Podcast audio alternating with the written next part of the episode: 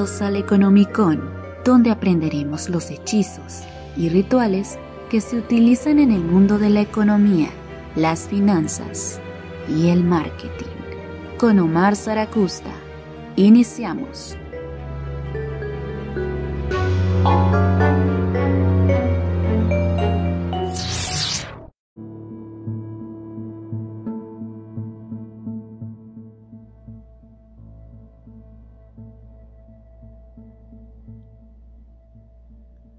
Comunidad, sean bienvenidos a un nuevo episodio de esta semana. Y hoy, comunidad, empezamos una nueva saga.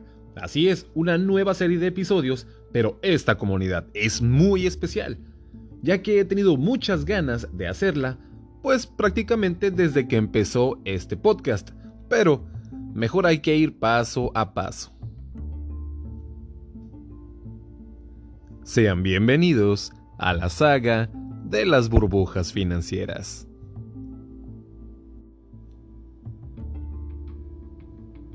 Para esta saga vamos a analizar un síndrome.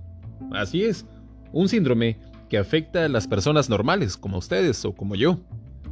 Este síndrome nubla por completo el juicio y el sentido común, haciéndonos caer en el embrujo de los grandes capitales. Este síndrome, el escritor y economista Fernando Trías de Bes lo denomina el síndrome del necio. También es ideal la frase de Antonio Machado, que dice, solo un necio confunde valor con precio. También hay que entender una cosa, y es que crisis económica no es lo mismo que crisis financiera. Claro, una crisis financiera puede detonar una crisis económica y viceversa, pero no siempre vienen juntas. Normalmente, cuando escuchamos sobre una crisis en las distintas bolsas de valores en el mundo, los portales de noticias, los expertos financieros y economistas no paran de llamar a esta caída crack. Pero con esto, surgen un par de preguntas. Y es que, ¿qué es un crack? Y lo más importante, ¿cómo llegamos a él? ¿Por qué nadie lo vio venir? ¿Dónde estaban todos estos expertos cuando se les necesitaba para no caer en la ruina? ¿Por qué? Pues porque claro, una vez pasado el crack, los expertos, los economistas, los financieros, los portales noticiosos no paran de llenarse la boca sobre que esto se veía venir. Ah, muy bien, si ellos lo tenían tan claro, ¿por qué no nos avisaron antes? Para precisamente que la gente no se arruinara y perdiera su dinero. De una vez les digo comunidad que no se puede ver. Así es, un crack solamente sabemos qué pasa o qué va a pasar cuando es demasiado tarde. Esto caracteriza a las burbujas financieras, que son detectables únicamente cuando son tan grandes y están a punto de explotar.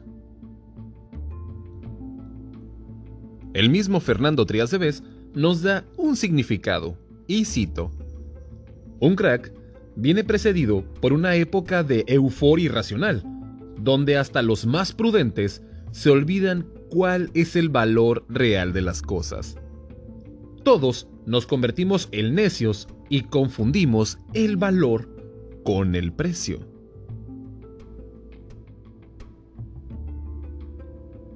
Aquí en el Economicon pueden encontrar un episodio llamado El valor y lo sobrevalorado. También en las redes sociales del mismo pueden encontrar una serie de videos donde explico con más detalle qué es el valor y también qué hace una cosa cara o costosa. No más ahí el comercial. Otra maravillosa cita de este economista es, el ser humano se caracteriza por reinventar una y otra vez la rueda. Cambian las formas, las tecnologías, el modo en que resolvemos los problemas, pero la esencia de las cosas apenas cambia. Y hablando de irracionalidad, te hago una pregunta. ¿Te imaginas vender tu carro, tu casa, o endeudarte, pedir préstamos absurdos, vender tu rancho tu carruaje? Solamente para poder comprar un bulbo de tulipán. Tal vez esto te suene ridículo e irracional, porque ¿quién en su sano juicio haría algo como eso? ¿Acaso estás loco, Omar Zaracusta? Lamento decirte que este hecho sí ocurrió. Durante el siglo XVII, una fiebre muy contagiosa se extendió en los Países Bajos, más precisamente en Holanda. Una fiebre especulativa de tulipanes. A mediados del siglo XVI, o en 1544 para ser exactos, el embajador austriaco en Turquía regresa a casa y trae consigo unas flores que son muy apreciadas por los emperadores del Imperio Otomano. Los emperadores otomanos usan estas flores para decorar sus casas e incluso sus trajes. Son una muestra de buen gusto, de lujo y una marca de estatus social. Estas flores son símbolo de excelencia. Su nombre, tulipán. ¿Qué pensaban comunidad? ¿Que los tulipanes eran holandeses? Pues no, son de Turquía. Estas flores son tan raras, exóticas y bonitas que rápidamente pasan a ser parte de la decoración de los jardines imperiales de Viena. Medio siglo después, en 1593, el cuidador de los jardines imperiales acepta una cátedra de floricultura en Holanda y lleva con él varios bulbos de tulipanes. Las tierras holandesas en Países Bajos son muy favorables para estos bulbos. Aunque estas flores son inodoras, son caras y solo florecen un par de veces en el año, los tulipanes son un éxito inmediato entre los holandeses. Cada año, los vendedores esperaban el color que se pondría de moda de esta flor entre la alta aristocracia. Digamos que si el color de moda era el rojo, pues los tulipanes rojos eran los más caros entre las flores que ya de por sí eran caras. Todo marcha bien hasta este punto de la historia, pero no tardaron en aparecer los especuladores. Con el ánimo de adelantarse y tratar de predecir cuál sería el color de moda, compraban miles de bulbos de tulipán con el fin de adivinar el color de moda, acapararlo y venderlo aún más caro el año siguiente. Ya ven por qué especular es solamente una palabra bonita, pero es sinónimo de apostar. Pero algo sucedió con los tulipanes. Algo extraño. Un virus llamado Tulip Breaking Virus o virus de mosaico infectó a los bulbos y produjo cambios extraordinarios. Comenzaron a aparecer en los pétalos de estas flores unas manchas o líneas en forma de flamas. Los bulbos infectados eran muy escasos y estos se convirtieron en algo excepcional. La creciente clase media holandesa conseguía tulipanes para poder acercarse un poco a los lujos de, de las clases más altas.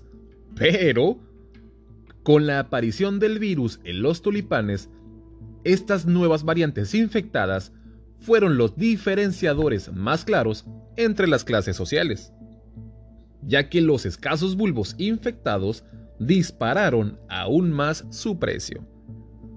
Palabras más, palabras menos, los ricachones tenían tulipanes infectados, la clase media un tulipán normal. Los holandeses estaban vueltos locos con estos tulipanes. Pero, y aquí comunidad, es donde empieza la locura, ya que un adinerado aristócrata francés también demandó tulipanes.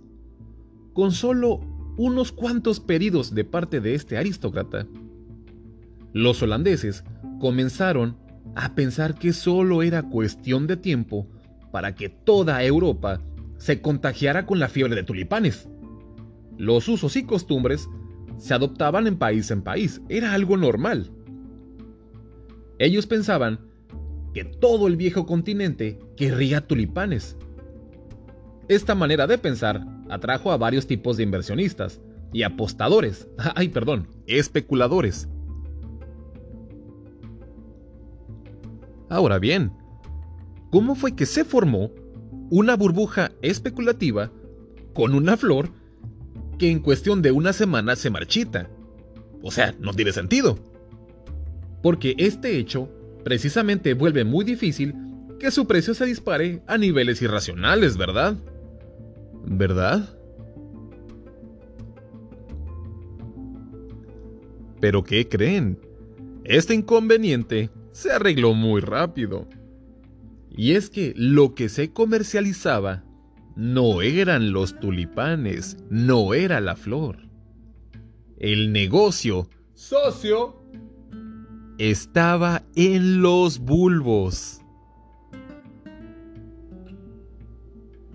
Había dos momentos en el año para poder realizar las transacciones con los bulbos.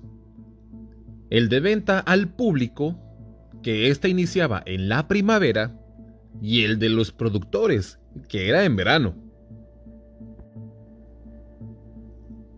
El primer mercado, o sea, el de primavera, el de venta al público, se comercializaba el producto terminado, en pocas palabras, la flor, el bulbo, recién florecido en un hermoso tulipán.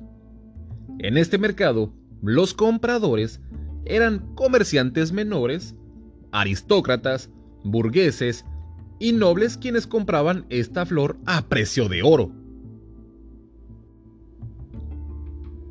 Al terminar la temporada de las flores, comenzaba el verano. Y con este también iniciaba la temporada buena, la temporada de bulbos. Pero había un detalle. Los bulbos estaban bajo tierra, no se podían vender ni ver así como así. Entonces, con este problemita, a los holandeses se les ocurrió una idea. Un instrumento financiero que aún existe en nuestros días. Idearon vender los derechos sobre un futuro tulipán. Así es, comerciaban con el futuro, con algo que apenas será un futuro tulipán. ¿Cómo se puede comerciar con el futuro, Marzaracusta? Te estarás preguntando. Pues bueno, les daré un ejemplo muy general de cómo funcionaba. Lo siguiente es una cita textual del libro de Fernando Trías de Bes, el hombre que cambió su casa por un tulipán. Digamos que la conversación era así y cito. Un productor, al que llamaremos Van Garden, tiene un bulbo enterrado en su parcela. A él se dirige un holandés que llamaremos Van Primer y le dice, le ofrezco 10 florines por su bulbo de tulipán. De acuerdo, pero no puedo dárselo hasta que esté listo para florecer. Si lo desentierro ahora, se estropeará. Bien, pues hagamos lo siguiente. Le ofrezco un florín como paga y señal para que me lo guarde. Y cuando dentro de un año el bulbo haya crecido, le pago los nueve florines, florines restantes. ¿Qué le parece? Hecho. Firmaban entonces un contrato que un notario refrendaba y quedaba cerrado el trato el precio de los tulipanes subía con rapidez. Así que antes de que la esposa de Van Primer se indignara por el dispendio de su marido, este contactaba a Van Secondo y le decía: Los bulbos se pagan ya a 20 florines. Yo tengo uno. Si quieres te lo vendo. De acuerdo. ¿Dónde está? ¿Puedo verlo? Pregunta Bansecondo. A decir verdad, está bajo tierra. Pero mira este contrato notarial. Dentro de un año me lo entregan. Si quieres, págame dos florines a cuenta. Y cuando me lo den, te lo paso y me abonas los 18 florines restantes. Trato hecho, dice Van Secondo. Y van al mismo notario a firmar el contrato futuro. Los precios de los tulipanes seguían subiendo con rapidez. Entonces Van Secondo contacta a otro holandés para ofrecerle un tulipán a un precio mayor. Claro, también tenía que dejar una parte en garantía, y así sucesivamente. Pero si se dieron cuenta, comunidad, simplemente se dejaba una parte en garantía. El resto era deuda, y entre más grande se hiciera la cadena con este contrato, o sea que hubiera un Van Tercius, Van Cuarto, Van Quinto, todos estos estaban arrastrando la misma deuda y todos dependían del mismo tulipán. ¿Se imaginan que aquel tulipán que Van Garden tenía no hubiese florecido? Hubiese sido un desastre. Entonces, todo dependía que Van Garden sí tuviera listo el tulipán y que todos cumplieran con el trato de pagar lo que aún debían. Los contratos futuros de los bulbos de tulipán aumentaban como la espuma. Solo para que se den una idea de la locura que invadió a los holandeses con respecto al precio de estos futuros tulipanes. Un florín, que era la moneda de aquella época, equivaldría a 235 de nuestros pesos. ¡Qué barato! En octubre de 1636, un derecho sobre un bulbo de tulipán se intercambiaba por 20 florines, o 4.700 pesitos. Y este precio era solo por un bulbo. Pero esto no sería nada en comparación de lo que vendría. Entre noviembre de 1636 y mayo de 1637, el precio por los derechos futuros se disparó por los cielos. A mediados de noviembre de 1636, el derecho ya se vendía en 11.750 pesos. Tan solo 15 días después, los precios se fueron al doble. Ahora, el futuro de un solo bulbo se vendían en 100 florines, o 23.500 pesos. Y hay que aclarar que los contratos no se hacían solo por un miserable bulbo. Estas transacciones de los futuros ya no se realizaban en el mercado local. Ahora, estos negocios se hacían en las tabernas. Las personas se empujaban y golpeaban, todo para poder adquirir un futuro. La gente que cerraba los tratos salían saltando y eufóricos de la emoción, por 10 bulbos, o lo que es lo mismo, 235 mil pesos. ¿Se imaginan adquirir una deuda así solamente por tulipanes? Todos se sentían inteligentes y ricos. La voz corría rápido por las calles. Los precios de los futuros aumentaban cada semana. Aumentaban por día e incluso aumentaban por horas. Era una locura. Entre el 25 de noviembre y el 1 de diciembre, los precios se estabilizaron un poco, pero nuevamente comenzaron a subir. Pasaron de 100 florines a 150 o 35.250 pesos el bulbo. Con los futuros, nadie arriesga y todos ganan. Las personas comenzaban a ver a sus vecinos como de la noche a la mañana generaban ingresos por lo equivalente a todo un año de arduo y duro trabajo. Solo por vender tulipanes. Solo tenías que pagar una pequeña parte para tener los derechos de un futuro tulipán. Este derecho lo vendías a otra persona a un precio mayor. Y listo. Esto desató una locura generalizada entre los holandeses. Y nadie decía de las deudas. Pero bueno. ¿Para qué trabajar en el campo? ¿Para qué partirme la espalda con el ganado o produciendo vino o pan si puedo vender un derecho de tulipán y ganar en una sola transacción lo que gano en todo un año? Solo tienes que comprar y vender papeles y listo. Dinero al instante. Entre más bulbos pueda negociar en el contrato, pues más voy a ganar. Esta forma de pensar trajo un problema característico de las burbujas especulativas. Y es que las personas comenzaron a endeudarse con demencia.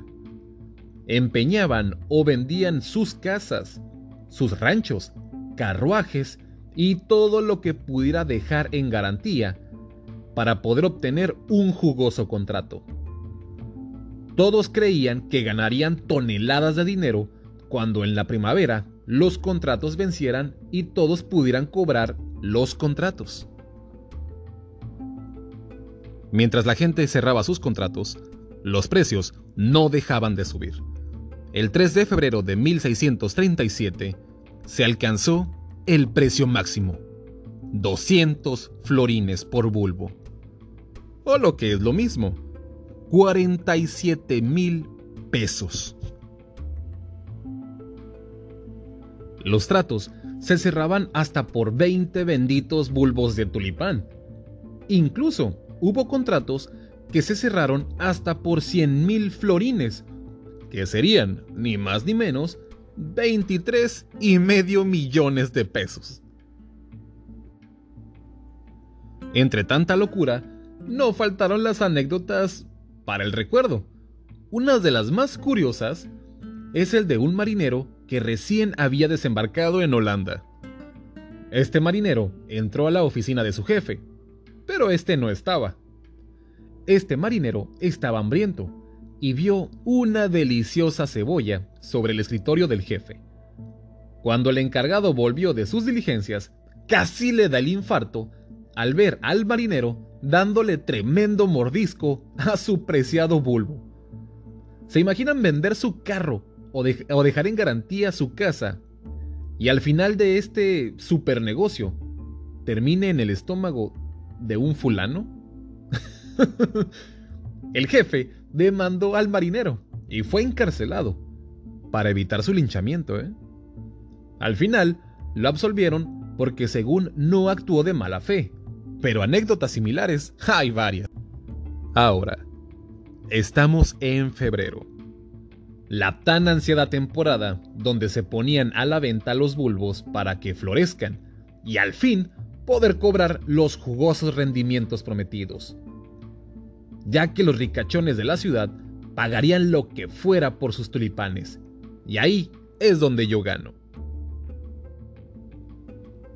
Pero las alarmas comenzaban a encenderse.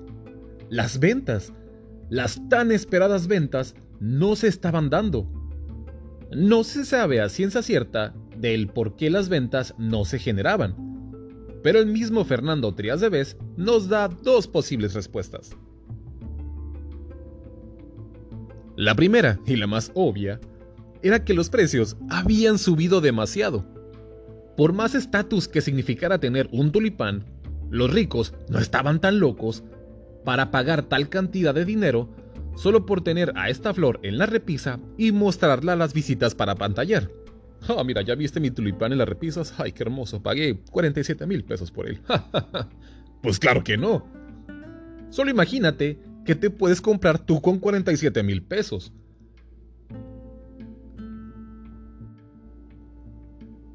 La segunda posibilidad del desplome de las ventas se puede también apuntar a que la peste negra redujo la actividad comercial. Y es que recuerden que en la antigüedad la peste iba y venía. Los vendedores empiezan a preguntarse el dónde están todos esos compradores que vendrían de toda Europa en manada como ellos pensaron en un inicio. Entonces, las ventas siguen sin realizarse y con esto el precio comienza a caer. Pero con el desplome de los precios, el problema apenas comienza, ya que los contratos de los futuros se tienen que pagar en la fecha establecida. Los que tienen los derechos comienzan a exigir su pago, pero los vendedores no tienen el dinero porque los precios están cayendo. La espiral de impago por el derecho del futuro comienza y las personas no tienen el dinero. Cuando la temporada acabó, aún había muchos tulipanes sin vender y una gran cadena de personas que habían contraído deuda. La burbuja explotó y los precios se desplomaron. Quienes tenían aún los futuros estaban histéricas no podían pagar las deudas y tampoco podían cobrar. Y lo peor para ellos era que habían dejado sus casas, sus ranchos o carruajes en garantía. Lo iban a perder todo. Hubo algunos que, pudieron deshacerse de los contratos vendiéndolos a tiempo, pero la gran mayoría aún los conservaba. Todo el mecanismo se derrumbó. Ya nadie quería bulbos de tulipán.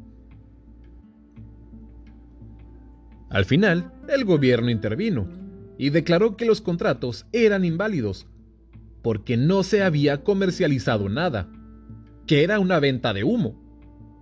Pero estas medidas no dejaron contento a nadie, ya que los productores al final no recibieron su pago, y quienes se quedaron con la papa caliente del futuro tampoco lo cobraron, pese a haber dado un anticipo. Aquí, todos perdían. Bienvenidos a la creatividad financiera. El contrato de futuros era una obligación para ser pagada como cualquier otra deuda. Pero el gobierno, de un solo plomazo, convirtió a estos contratos en opciones. Igual si tengo y te pago. O capaz y no tengo y hasta ahí queda la cosa. Era un robo total. Lo que podemos aprender comunidad es que las burbujas financieras tienen una característica y las iremos viendo semana a semana. Esta característica es que la gente se siente inteligente y rica. Todos ganan y todos se endeudan a lo bestia. Se olvidan que las cosas tienen un tope máximo. Los precios comienzan a subir como la espuma. Estos son los principales indicadores que nos muestran que una burbuja especulativa se está formando. Continuamos.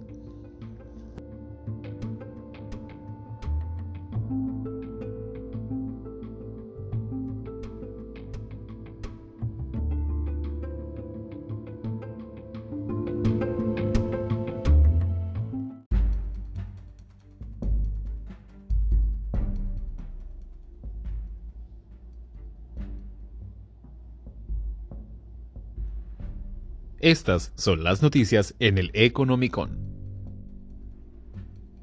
A inicios de la semana, comunidad, les comenté en las historias de los perfiles del Economicon, tanto en Facebook como en Instagram, que la Suprema Corte de Justicia de la Nación ya se había pronunciado y había dictado la despenalización de la interrupción del embarazo lo cual es una gran noticia para eh, pues la decisión de las mujeres, lo voy a poner ahí, es un tema polémico aún en nuestro país.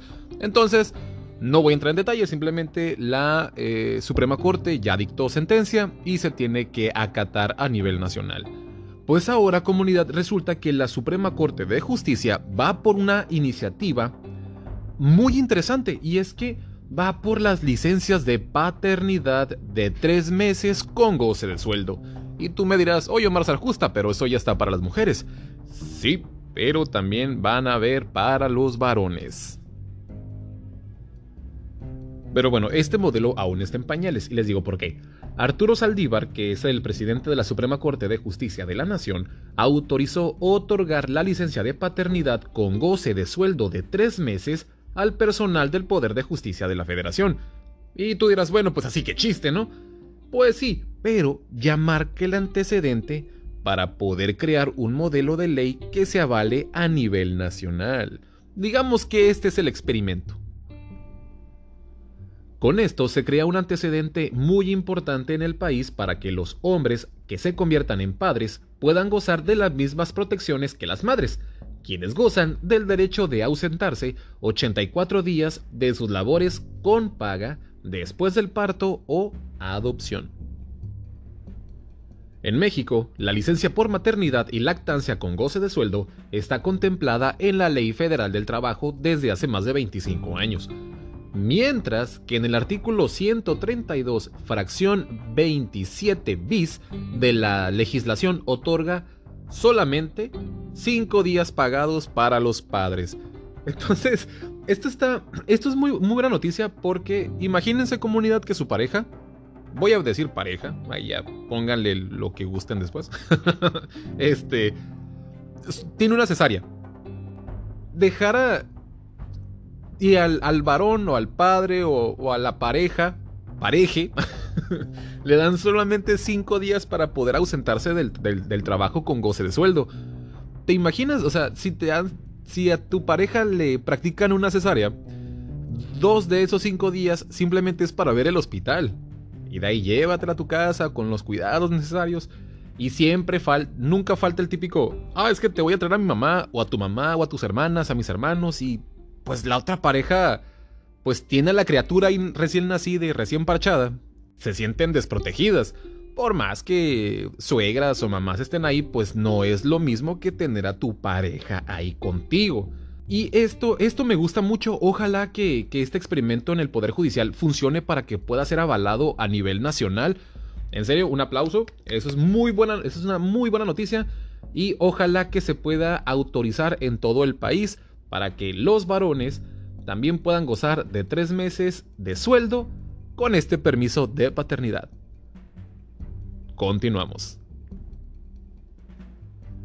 La siguiente noticia, comunidad, también está súper interesante y es que Alemania plantea que los fabricantes de smartphones deben proporcionar actualizaciones del software por 7 años Nuevamente, en los perfiles de eh, Instagram y Facebook del Economicon, ahí precisamente hablé sobre la obsolescencia programada. Cada vez que tú actualizas tu, sistema operativo de tu, de tu smartphone, de tu adminículo, eh, el fabricante se encarga de volverlo un poquito más lento, de acortarle la vida a la batería, y eh, con estas triquiñuelas, con estas trampas, pues te obligan a cambiar de equipo cada cierto tiempo. Cuando hay estudios que han demostrado que los componentes con los que se fabrica un smartphone actualmente es para que duraran 15 años. Esto dice ese estudio, ¿no? Entonces, Alemania ya está planteando que no se pasen de lanza los fabricantes y que les den actualizaciones por 7 años. Y es que precisamente el gobierno alemán es el que está proponiendo esto a la Unión Europea para que tanto Android como iPhone proporcionen estas actualizaciones a sus equipos por 7 años. Alemania está planteando estas medidas para reducir las emisiones de gases efecto invernadero que se producen durante la fabricación de las piezas. Asimismo, de acuerdo con el medio alemán Digital Europe, la Asociación de la Industria que representa a empresas como Apple, Huawei y Samsung expresa, y cito, las propuestas de la comisión van demasiado lejos, pues si no les conviene, y sugiere que los fabricantes proporcionen actualizaciones de funciones durante dos años y de seguridad durante tres años. ¡Ah, qué mañosos! En pocas palabras están diciendo, ¿sabes qué? Pues no, porque pues mejor que te den garantía por dos años. Y así te obligan, te obligamos a cambiar de teléfono. En cambio, Alemania les está diciendo, no, papi. O sea, serás muy Samsung, muy Huawei o muy Apple, pero tienes que dar actualizaciones cada 7 años. Obviamente los representantes de la industria pues quieren seguir vendiendo más teléfonos. Me parece que la, la, propuesta de Alemania es muy interesante. Ya la Unión Europea también había indicado que al menos durante 5 años los fabricantes dieran estas actualizaciones de software. Alemania quiere, quiere ir un poquito más lejos con 7 años. Pero de cualquier manera, 5 o 7 es muy buena noticia, ya que la contaminación tanto de basura tecnológica, porque es muy grande, es mucha la contaminación, la energía que se requiere para crear un nuevo teléfono y obviamente la contaminación que se, que se genera con la fabricación de nuevos componentes, nuevas baterías, más litio.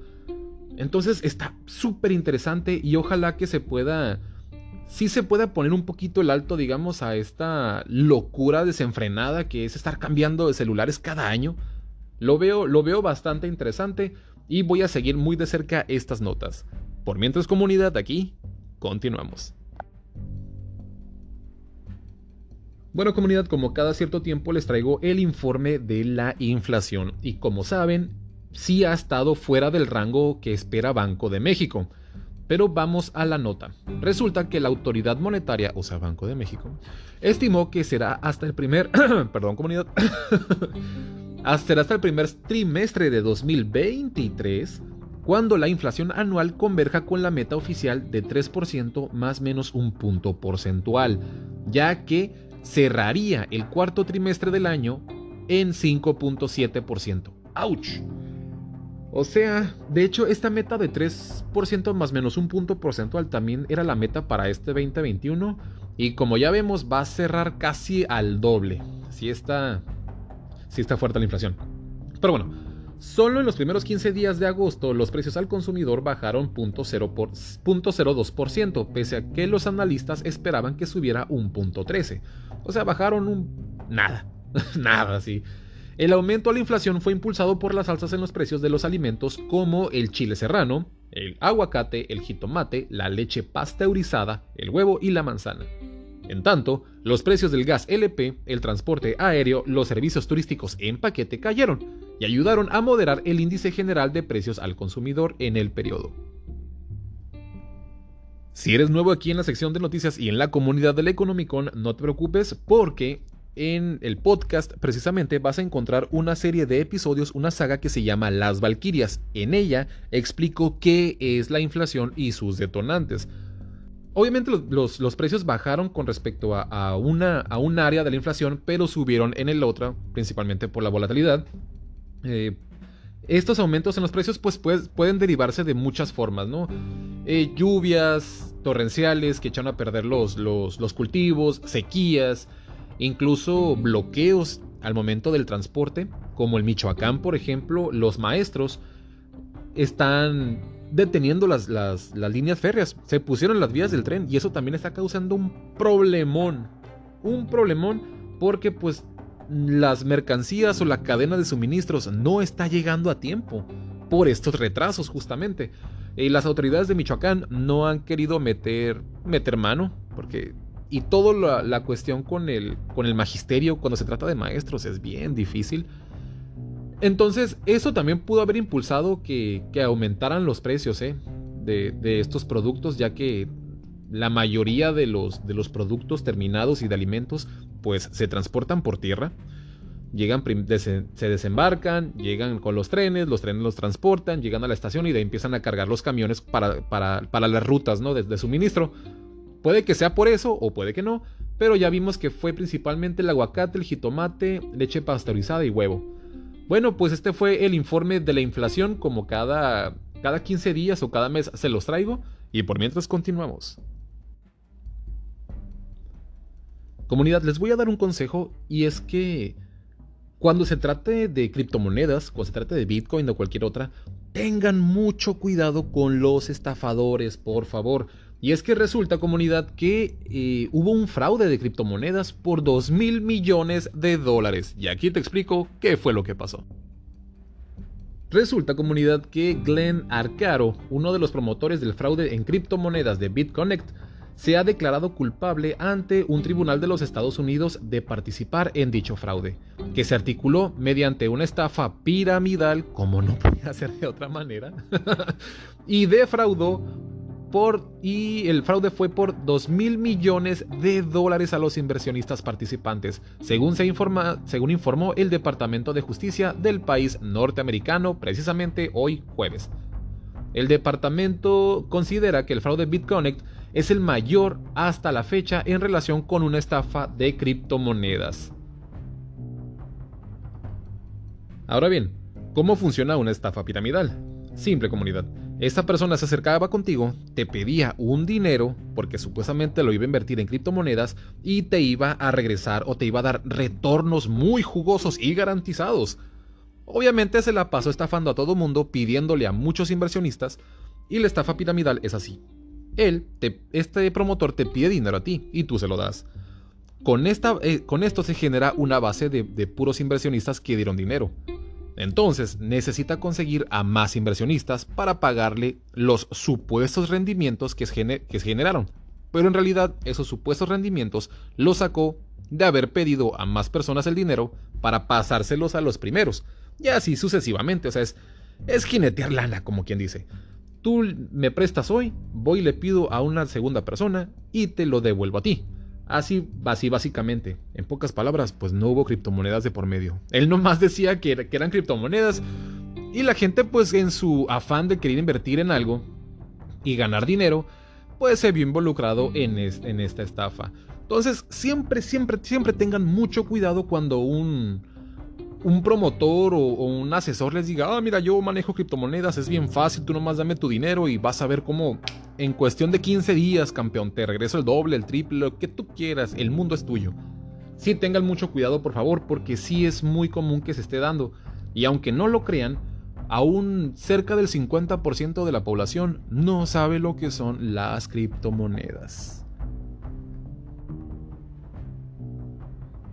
Fíjense comunidad que Amazon está en un problema y es que necesita cambiar ciertas cuestiones para su reclutamiento de personal, ya que muchos candidatos se están quedando fuera, principalmente los de reparto. ¿eh? El personal de reparto de la empresa Amazon pues está quedando fuera. Y tú te estarás preguntando, bueno, es que Omar Zaracusta tal vez es porque, no sé, tienen psicométricos muy difíciles, ¿no? O su proceso de selección para repartidores es inigualable. Pues resulta, comunidad, que el 30% de, los candidatos queda fuera de las entrevistas o para una vacante laboral en, en Amazon por dopaje. y la nota dice, Amazon elimina las pruebas de consumo de marihuana para combatir la escasez de repartidores en Estados Unidos. Pocas palabras, los, repartidores son bien pachecos. Para que se den una idea comunidad, hacer dopajes a los empleados reduce un 30% la cantidad de personas que podrían trabajar en la empresa. Dejar de hacerlo incrementó en 400% las solicitudes de empleo. y es que ya me los imagino como que, ah, mira, están, están este, contratando en Amazon. Y no, piden, piden antidoping. Y no, ya estuvo que no. es como que, oye, este, y, hacen antidoping ahí en el, en, el, en Amazon. No, no, ah, entonces voy para allá. De hecho, le comentaron a uno de los repartidores, oye, ¿y tú manejas moto? Y este repartidor dijo, so, si es como manejo mejor. Ese chiste fue muy malo, pero es mío. Sin embargo, la empresa fundada por Jeff Bezos aclaró que mantiene su política de cero tolerancia para el consumo de cannabis durante las horas laborales, y ahí sí te la creo.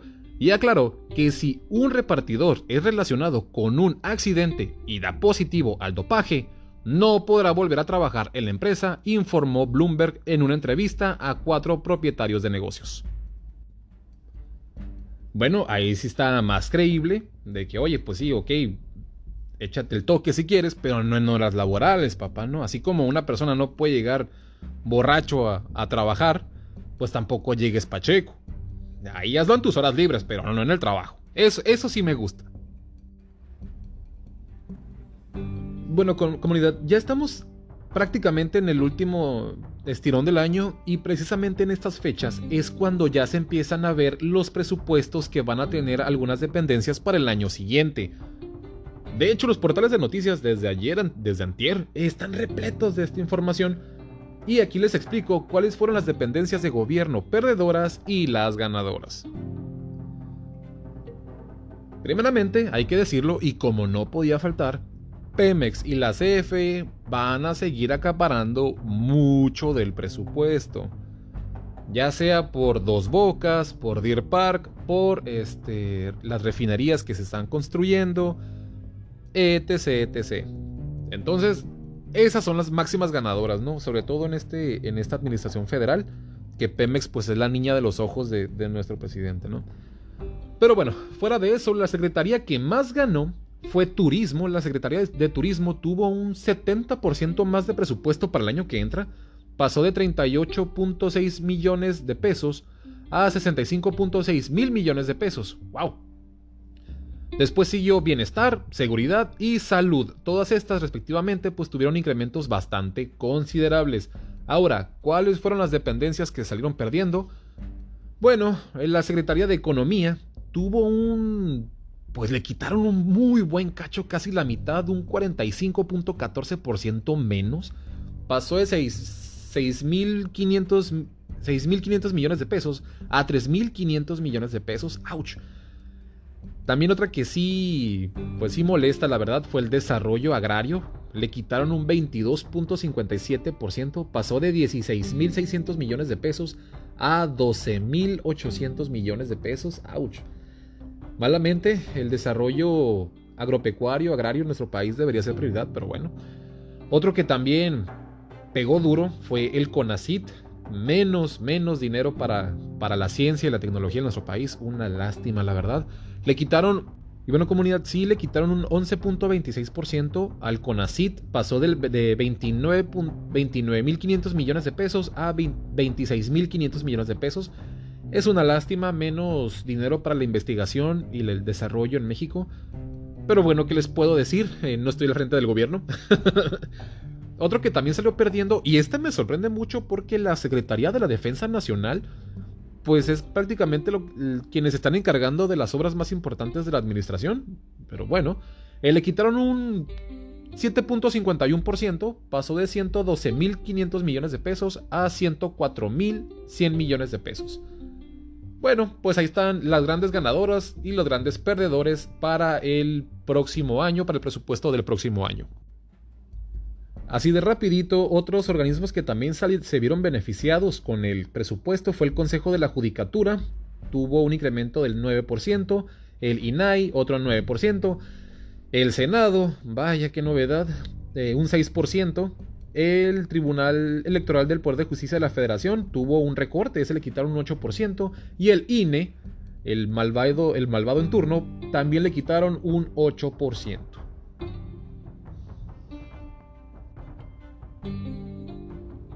Bien comunidad, en estos momentos, hoy jueves, se está llevando a cabo una muy importante reunión entre las delegaciones de México y Estados Unidos. De hecho, a esta reunión se le ha denominado de alto nivel, las secretarías de Economía, Hacienda y Relaciones Exteriores son los que están participando aquí.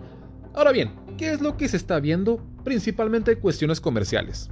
Sigue el estire y afloje que les comenté también la semana pasada con respecto a las importaciones de los vehículos, pero ahí no queda la cosa, comunidad. Y es que uno de los puntos claves comunidad de esta reunión, además de las importaciones de los carros que vimos la semana pasada, es también la escasez global de semiconductores que inició a finales del 2020, debido a una mayor demanda de estos insumos en la industria de las laptops, celulares y videojuegos durante la pandemia de la COVID-19, que generó su desabasto en la industria automotriz, obviamente incluida la mexicana, el cual persiste a la fecha. Estos semiconductores se utilizan, como ya les comenté, en las laptops, celulares, videojuegos, pero también en vehículos. Y como no hay comunidad, pues las cosas están agravando en la industria. Ahora bien, entonces tú te estarás diciendo, bueno, Marzaracusta, ¿y qué tan importantes son esos semiconductores?